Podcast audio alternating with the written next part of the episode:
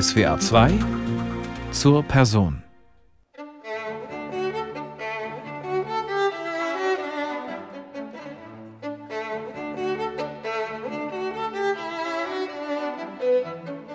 Dieses Stück kennen Sie vielleicht.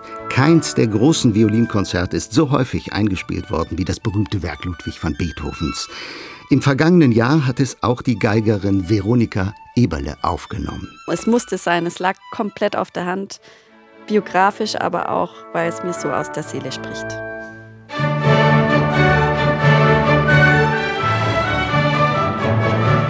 Um Veronika Eberle geht es heute hier in SWR 2 zur Person und was ihre Aufnahme im Unterschied zu anderen so besonders macht, dazu gleich mehr. Ich bin Gregor Papsch, herzlich willkommen.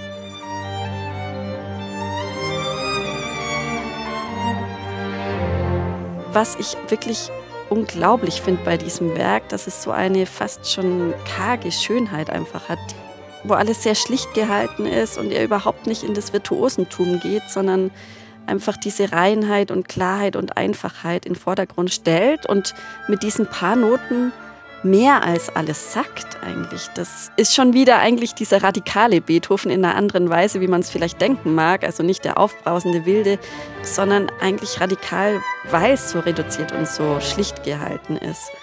Gerade die leisesten Stellen in diesem Violinkonzert äh, sind oft die berührendsten, die mich am meisten staunen lassen und die mich zutiefst berühren. Klar, es ist so oft aufgenommen worden und so viel dazu gesagt worden, aber ich denke doch, dass ich noch mal eine andere Sichtweise mitgeben kann.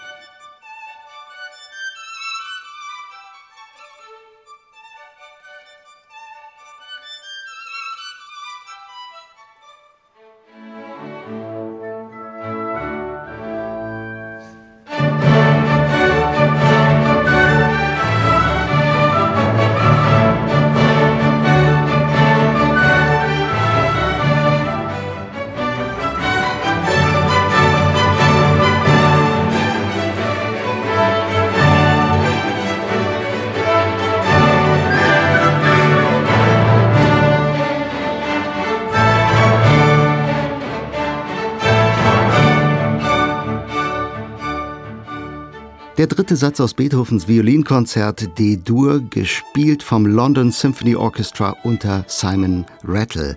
Veronika Eberle ist die Solistin. Längst ist sie ein Shootingstar am deutschen Geigerinnenhimmel. Umso erstaunlicher, dass sie erst jetzt im Alter von 33 Jahren ihre erste CD eingespielt hat. Ich hatte ganz lang überhaupt nicht das Bedürfnis, Musik in ein CD-Format zu packen. Ich hatte immer das Gefühl, das Wunderbare an Musik ist eigentlich, dass es im Moment entsteht und auch wieder vergeht, weil das ja diese Einzigartigkeit der Kunst eigentlich ist.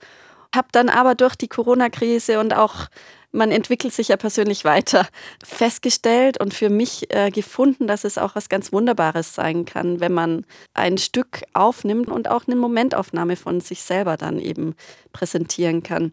Ja, und was macht diese Aufnahme nun so besonders? Hören Sie mal selbst.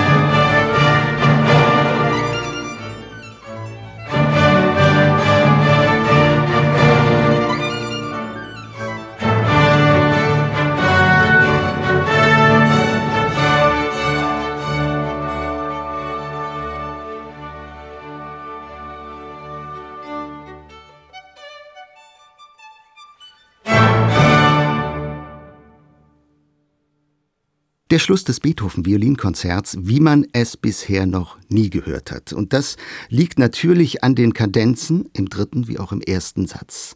Kunstwerke für sich, die mit den bekannten klassischen Kadenzen rein gar nichts mehr zu tun haben. Komponiert hat sie, quasi auf Bestellung der Künstlerin, der Komponist Jörg Wittmann. Und das kam so. Also es stand fest, dass wir Beethoven aufnehmen und ich dachte mir, na, welche Kadenzen spiele ich jetzt eigentlich für die Aufnahme? Weil ich habe über die Jahre verschiedenste gespielt, angefangen mit Kreisler, die auch wunderbar sind, aber eben aus einer anderen Zeit, aus der Romantik und habe dann eine eigene Version gemacht von den Kadenzen, die uns Beethoven hinterlassen hat. Allerdings sind die ja original für Klavier geschrieben und ich fand es immer, man merkt es einfach, dass es eine Adaption von Klavier auf Geige ist und war auch nicht hundertprozentig damit. Dachte, was mache ich denn da jetzt? Und dann kam mir in den Sinn, dass es eigentlich wahnsinnig schön wäre, aus der heutigen Sicht, aus der heutigen Zeit, mit den heutigen Ohren und Augen einmal einen Blick auf dieses Violinkonzert zu werfen. Und dann dachte ich mir, ja, ich muss einen Komponist fragen, ob er was schreibt. Und da war Jörg gleich äh, an erster Stelle oben gestanden und es war mir klar, wenn, dann muss es er sein. Er hat dann innerhalb von sechs Wochen 27 Seiten Kadenz mir zugeliefert und man hat richtig gemerkt, wie er, wie er brennt und was für eine wahnsinnige Verehrung für dieses Violinkonzert und Beethoven als Komponist an sich auch da ist. Und ich bin wahnsinnig dankbar und glücklich für diese Kadenzen, was er uns da, was Jörg uns da geschenkt hat. Mir speziell jetzt für die Aufnahme und überhaupt für Konzerte mit diesem Violinkonzert, aber auch der Geigenwelt an sich und der Hörerschaft. Natürlich gab es unzählige Reaktionen auf die ungewohnten Klänge. Und die sprechen eine eindeutige Sprache, sowohl Publikum als auch Musikkritik sind begeistert von der Experimentierfreudigkeit des Teams Jörg Wittmann und Veronika Eberle. Ich glaube, ich habe als Eigenschaft insgesamt als Mensch einfach eine ziemliche Neugierde und such weiter und möchte weitergehen und bleib ungern an einem Punkt stehen. Von daher ist das so ein innerer Drang, der mich auch als Musiker immer weitergehen lässt und suchen lässt und hat jetzt gar nicht unbedingt den Gedanken nach einer Außenwirkung, sondern es kommt so aus mir innen heraus einfach. Veronika Eberle ist in der bayerisch-schwäbischen Stadt Donauwörth geboren. Ein Wunderkind mit Bilderbuchkarriere. Der erste Unterricht mit sechs Jahren, das erste Solokonzert mit zehn. Als 16-Jährige triumphiert sie mit den Berliner Philharmonikern in Salzburg. Schon damals übrigens mit Beethovens Violinkonzert. Das Image des Wunderkinds wird sie seitdem nicht los. Es beherrscht so ziemlich jeden Artikel, der über sie erscheint. Mm, ich stehe dem eigentlich ziemlich neutral gegenüber, weil ich mich selber gar nicht so als Wunderkind empfunden habe. Also ich habe eine ziemliche bodenständige Kindheit mit ähm, stundenlangen Spielen im Wald und Matschpanschen und Brücken bauen und Räuber und Gendarm. Von daher habe ich mich eigentlich gar nicht unbedingt so als Sonderbehandlung oder Sonderstellung empfunden. Und das sitzt ziemlich tief in mir drinne. Von daher berührt es mich gar nicht so oder spricht mich gar nicht so an, wenn dieses Wunderkind-Wort fällt. Ja, macht gar nicht viel mit mir, ob jetzt in eine oder in die andere Richtung dann. An der Münchner Musikhochschule hat Veronika Eberle bei der argentinisch-deutschen Geigerin Anna Tschumachenko studiert. Später war der Dirigent und Geiger Christoph Poppen ihr Lehrer. Mit ihm tritt sie noch heute auf, im vergangenen Herbst erst bei einer Konzertreise nach Hongkong. Noch entscheidender für die Karriere wurde dann aber eine andere Begegnung, die mit dem Dirigenten Simon Rattle. Ein kurioser Zufall. Die 14-jährige Jungstudentin spielte ein Rezital in einem Altenheim in Berlin. Im Publikum ein ehemaliger Cellist der Berliner Philharmoniker. Nach dem Konzert fragte er nach einem Kontakt. Ein Jahr lang geschah nichts, dann kam der Anruf aus Salzburg und die Einladung zu einem Vorspiel beim frisch gekürten Chefdirigenten der Berliner. Veronika Eberle sagte zu, fuhr nach Salzburg und spielte unter anderem Bach. Er ist dann danach rausgegangen und ich war damals irgendwie jung, unbescholten. Ich dachte mir nichts dabei. Ich dachte, vielleicht muss er gerade auf Toilette oder wie auch immer. Und er hat mich neulich aber aufgeklärt und meinte, er war so berührt davon und er wollte nicht, dass ich das sehe. Und hat ein paar Tränen ähm, sind ihm die Wange runtergelaufen und deswegen ist er da kurz nach draußen gegangen, kam aber dann ganz frisch wieder herein und das war so unsere erste Begegnung.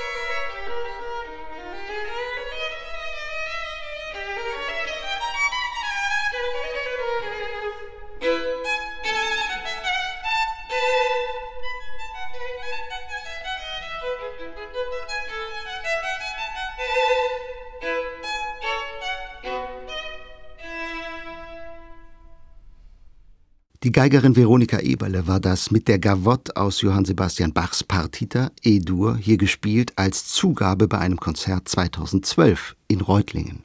Bach war zusammen mit Mozart und Beethoven der Einstieg in die internationale Musikwelt. Und Simon Rattle wurde ihr Förderer. Bis heute verbindet die beiden eine außergewöhnliche künstlerische Beziehung. Also er ist ein Genie und ein absolut warmer, liebenswerter, offener, neugieriger, lustiger Mensch, von dem man in jeder Hinsicht lernen kann. Eben als Dirigent, als Musiker vor allem für mich dann eben auch, aber auch als menschliches Wesen an sich einfach. Er hat so ein unfassbar großes Herz und einen frischen Geist. Jede Zusammenarbeit und jede Begegnung ist für mich immer ein ganz großes Geschenk und sind sehr, sehr wertvolle und wunderbare Stunden. Mittlerweile ist Veronika Eberle mit den ganz Großen der Klassikwelt unterwegs. Gefeierte Solistin auf internationalen Konzertbühnen und begehrte Musikerin bei Kammermusikfestivals. Was macht das mit einer jungen Künstlerin? Wird man da nicht früh zum abgezockten Profi, den nichts mehr umhauen kann? Ehrfurcht vor dem Stück, Lampenfieber, Aufregung vor dem Auftritt? Gibt es das noch bei ihr? Ja, absolut. Und ich glaube, die ist bei mir auch ganz arg wichtig, muss ich sagen, weil diese Nervosität, diese gesunde, dieses Lampenfieber vor einem Konzert, was klar, es kann auch zu viel sein, aber bei mir ist es so, dass es mich eigentlich immer auf den Punkt bringt dann. Also, dass es mich in eine andere, wie sagt man, Stimmung versetzt, die einen doch besser spielen lässt und äh, noch verbundener mit der Musik sein lässt dann.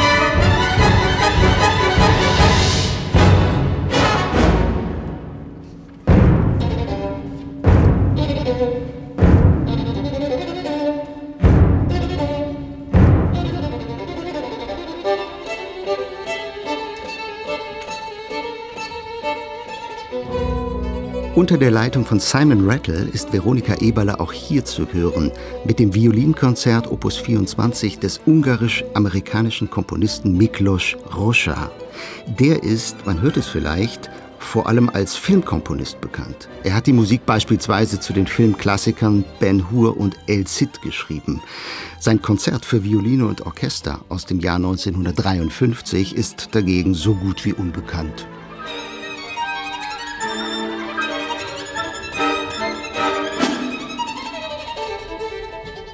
Das war ein Attentat, ein kleines von Sir Simon auf mich, der mir das ans Herz gelegt hatte und meinte, du musst es unbedingt kennenlernen. Und ich habe mir das damals dann angeschaut und war total begeistert und meinte, ja, also unbedingt, ich will das gern spielen und fand es ein richtiges Juwel, was viel zu wenig gespielt und gehört wird und mir bis dato auch überhaupt kein Begriff war.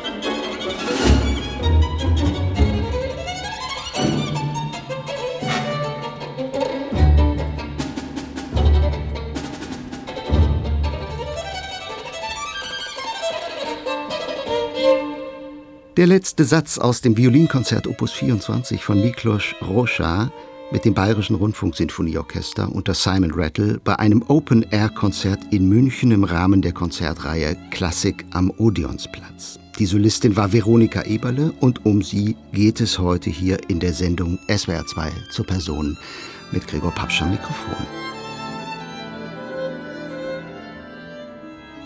Musik energisch, manchmal fast brutal, aber dann wieder zart und elegisch. Nicht zufällig erinnert Roschas Musik an die Bela Bartoks, Musik, in der Abgründe lauern und die jeden Solisten technisch und emotional extrem fordert.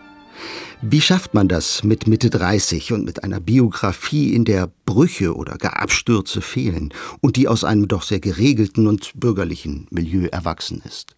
Also es ist nicht so, dass mein Leben privat jetzt auch nur, nur rosig und in einer Spur gelaufen ist. Also es gab schon auch einige Erfahrungen in meinem Leben, die mich da näher gebracht haben in diese Richtung.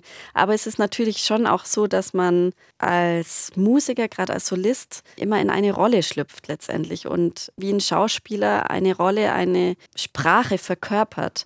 Und in der Zeit, wo man diese Violinkonzerte dann studiert und dem Ganzen sich nähert und sich hineinversetzt, was dazu liest oder andere Werke der Komponisten auch hört oder andere Werke aus der Zeit hört, verbindet man sich mehr und mehr mit, diesem, mit dieser Identität und diesem Sein dann. Und das hilft dann sehr, diese ganzen tiefen, abgründischen Welten dann auch authentisch zu verkörpern. All das gelingt Veronika Eberle vielleicht auch deshalb ein bisschen besser als anderen, weil sie ein außergewöhnliches Instrument spielt. Eine Stradivari mit Namen Ries aus dem Jahr 1693. Die Reinhold Wirth Musikstiftung hat sie ihr zur Verfügung gestellt. Mit ihr haben sich der Geigerin klanglich noch einmal ganz neue Dimensionen eröffnet. Was ich so lieb an dieser Geige ist, dass die teilweise auf den tiefen Seiten auch fast den Wumms und den Rums von ein, einer Del Gesù hat, also sehr dunkel sein kann, sehr, sehr kraftvoll. Und andererseits aber in den Höhen doch dieses strahlende Helle, was man eigentlich von dem Stradivari-Klang kennt, beibehält.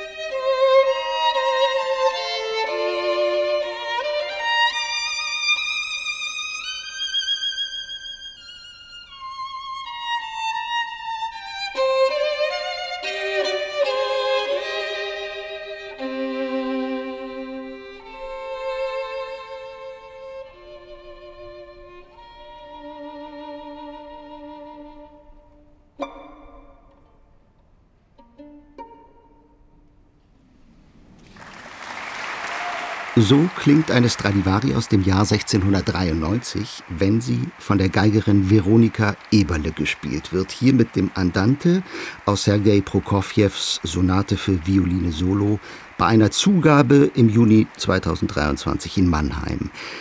Eine Künstlerin, die mit Mitte 30 in der Welt der Musik schon fast alles erreicht hat, die zahlreiche Preise gewonnen hat. 2017 zum Beispiel den Kulturpreis Bayern, und die doch von sich sagt, es habe Momente in ihrem Leben gegeben, in denen sie darüber nachdachte, etwas anderes als nur Musik zu machen. Krise würde ich nicht sagen, aber ich hatte so mit Anfang 20 eine Zeit, wo mir das Ganze mental bewusster wurde im Kopf, was mache ich da eigentlich? Also davor war das ja wirklich so ein bisschen, ich bin da hineingewachsen, es hat mir Spaß gemacht, es kam eins zum anderen, irgendwie auch ganz glückliche Fügungen, die sich da ergeben haben. Und irgendwann war mir dann bewusst, ah, ich mache das jetzt wirklich als Beruf dann und was bedeutet das eigentlich auch irgendwie das viele Reisen unterwegs sein? Will ich das? Ist Musik alles für mich? Weil ich finde schon als Musiker ist diesen Drang und dieses Brennen, der muss einfach ganz intensiv sein, weil es ist doch ein sehr aufreibendes Leben auch. Und da habe ich so ein bisschen meinen Kopf, der ein bisschen hinterher war, weil das Ganze so eine Welle aufgenommen hatte, mitgeholt dann mit Anfang 20. Und das war, glaube ich, auch sehr gesund und wunderbar und ist auch wichtig, glaube ich, dass man trotzdem, dass man ähm, sich als Musiker bezeichnet, immer offen bleibt und nicht abschottet von anderen Sachen, sondern da immer weiter sucht und auch sich dort weiterbildet dann. Abschottung oder auch nur stundenlanges Üben, das ist sowieso schwieriger geworden, seit vor vier Jahren ihr Sohn zur Welt gekommen ist. Da gibt es auch mal Tage, an denen die Geige liegen bleibt. Und natürlich ist da auch noch ein Leben außerhalb der Musik. Lesen, Wandern und so viel wie möglich Sport, sagt Veronika Eberle. Vor allem Yoga verschafft ihr Kraft und Konzentration, wenn sie sich auf neue musikalische Herausforderungen einlässt. Eines war dabei von Beginn an klar, eine Karriere in einem Orchester kam für die Geigerin nie wirklich in Betracht es hat sich nie so ergeben irgendwie. Also es war schon sehr jung eben, dass ich dann als Solistin gespielt habe. Ich habe Orchester auch ein bisschen gespielt, natürlich dann an, in meinem Studium an der Hochschule und habe mich da aber nie so 100 pro wohl gefühlt, muss ich sagen, weil man sich doch da in ein Konglommerat ein, von vielen Musikern einfügt und mitgeht und irgendwie hatte ich immer den Drang, noch eine eigene Stimme mitzubringen. Von daher, das äh, war für mich irgendwie klar, dass dort eher mein Platz ist als in einem Orchester.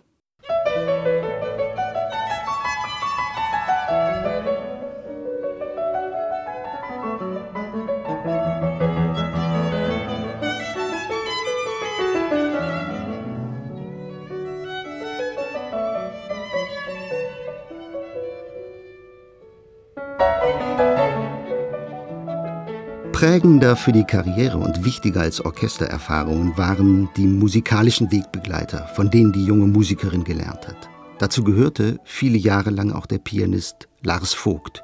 2022 ist er im Alter von nur 53 Jahren gestorben.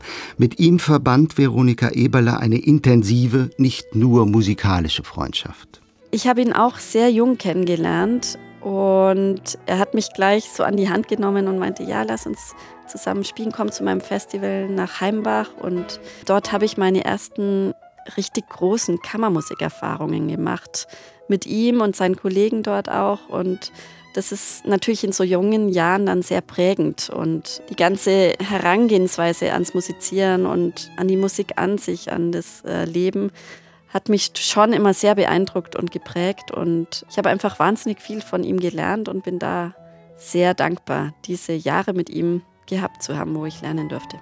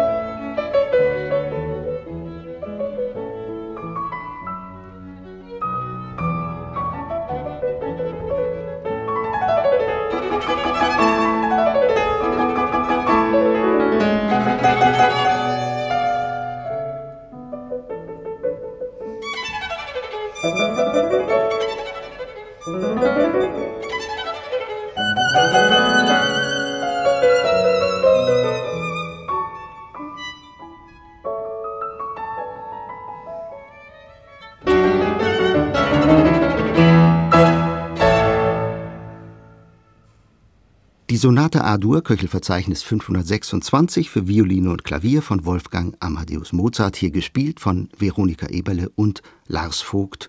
Ein Ausschnitt aus dem ersten Satz. Sie hören die Sendung SWR 2 zur Person mit Gregor Papsch und hier geht es heute um die Geigerin Veronika Eberle, die so ziemlich auf allen Bühnen dieser Welt zu Hause ist, sogar auf der Opernbühne. Vor sechs Jahren war sie dort in gleich doppelter Funktion zu erleben. Dirigent Kent Nagano und Regisseur Christoph Marthaler hatten sie zu einem ungewöhnlichen Opernprojekt nach Hamburg eingeladen.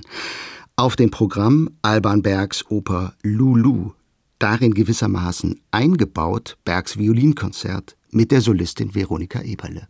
Lulu ist ja insofern sehr speziell, da sie nicht vollendet ist von Berg. Er hatte damals die Arbeit an der Oper abgebrochen, um das Violinkonzert zu schreiben und ist dann direkt gestorben und konnte Lulu von daher nicht mehr beenden. Von daher sind diese beiden Werke biografisch schon verbunden und man merkt aber auch musikalisch, dass sie ganz nah beieinander stehen. Die Idee war dann eben, dass man das, was Berg wirklich hinterlassen hat, also die er hatte die, im dritten Akt die Singstimmen ausgeschrieben und zwei Klavierparts dazu geschrieben, aber das Ganze war noch nicht orchestriert, dass man das nimmt und so, wie es hinterlassen ist, auf die Bühne bringt. Und das Ganze sollte dann eben, nachdem Lulu gestorben ist, in das Violinkonzert enden und sozusagen die Geige übernimmt die Stimme Lulus dann und trägt sie in eine andere Welt, in eine andere Sphäre.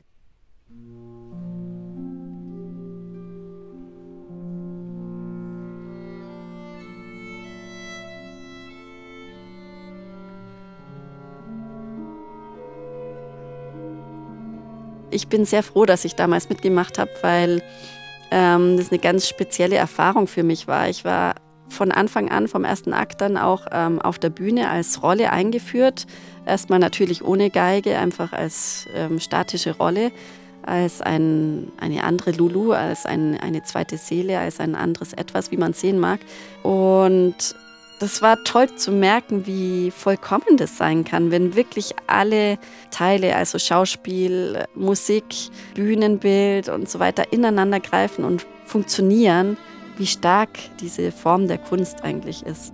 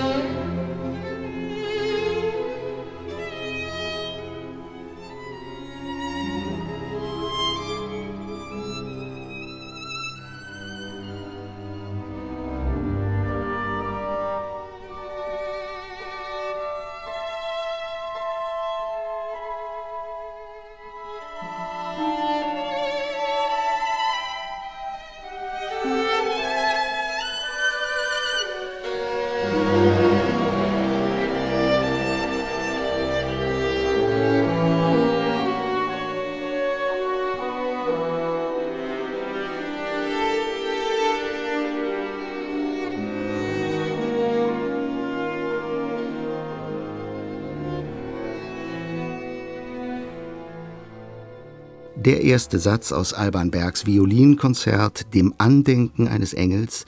Der Beginn war das mit dem Symphonieorchester des Bayerischen Rundfunks unter der Leitung von Yannick Nézé-Séguin und der Solistin Veronika Eberle. Die Corona-Pandemie hat viele Musikerinnen und Musiker hart getroffen. Tourneen, Konzerte fielen aus. Mittlerweile ist der Betrieb wieder angelaufen.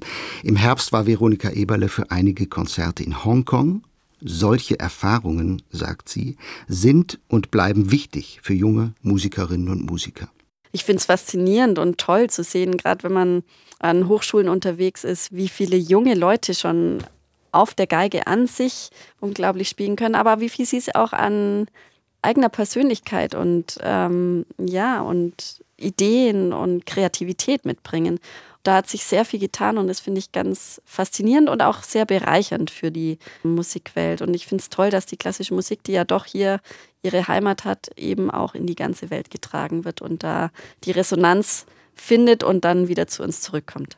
Über eine Konstante in ihrem Leben als Musikerin will Veronika Eberle dann noch sprechen, die vielleicht schon deutlich geworden ist, ihre Liebe zur Kammermusik. Trotz der Solokarriere ist das Spielen im Team für sie extrem wichtig. Das Repertoire ist einfach unglaublich und ich glaube, man kann Solistendasein von Kammermusikdasein gar nicht trennen heutzutage mehr. Das ist einfach ein und dasselbe und man profitiert sowohl vom einen als auch vom anderen. Also wenn man Kammermusiker ist, profitiert man für Solistendasein und als Solist kann man auch viel mit in die Kammermusik hereinbringen. Also ist beides unglaublich wichtig für mich. Ich finde es einfach auch wahnsinnig schön, manchmal, wenn man so eine Tour hat, mit Kollegen zu reisen, was man ja als Solist nicht unbedingt hat. Da so eine Woche mit anderen Musikern, mit befreundeten Musikern unterwegs zu sein, sich auszutauschen, auf der Bühne, aber auch eben außerhalb, ist schon immer ganz besonders. Deshalb tritt Veronika Eberle regelmäßig bei Kammermusikfestivals auf. Häufig war sie auch schon bei den Schwetzinger SWR-Festspielen zu erleben, so wie hier 2016.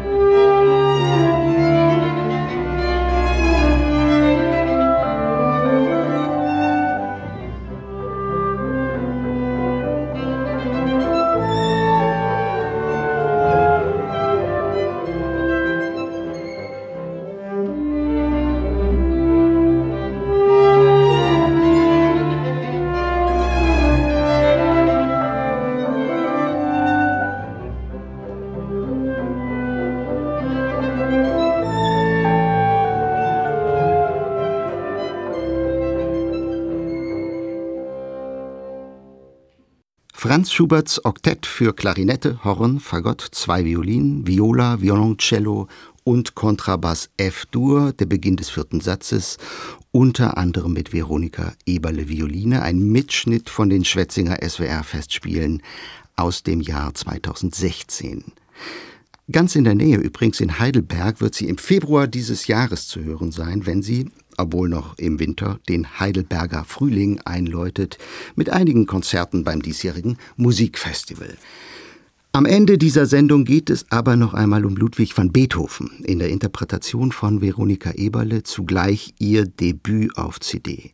Mit dem London Symphony Orchestra und Simon Rattle hat sie im vergangenen Jahr nicht nur das Beethoven Violinkonzert eingespielt, zu entdecken gibt es auch Beethovens Konzertfragment für Violine und Orchester, das Jahre vor dem berühmten Konzert entstanden ist.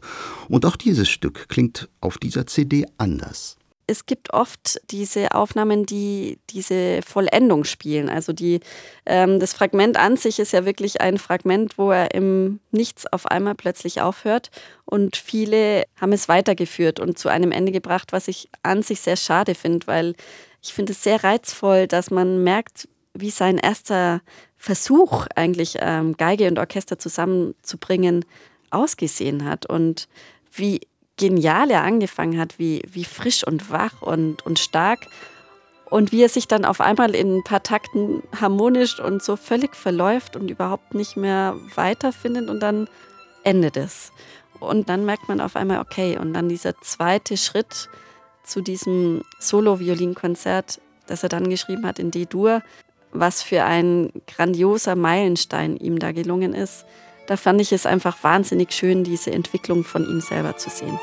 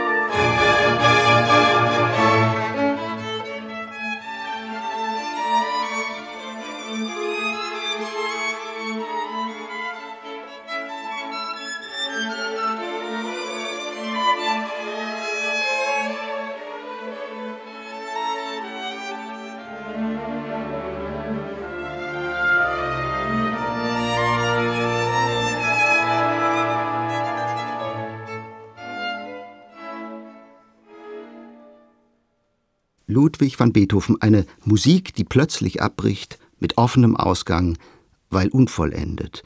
Konzertfragment für Violine und Orchester, C-Dur mit dem London Symphony Orchestra und der Solistin Veronika Eberle. Um sie ging es heute in der Sendung SWR 2 zur Person.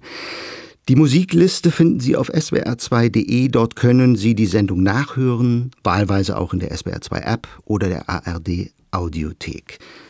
Hier folgen jetzt die Nachrichten, danach gibt's die Sendung Alte Musik und neue CDs. Mein Name ist Gregor Papsch. Danke fürs Zuhören.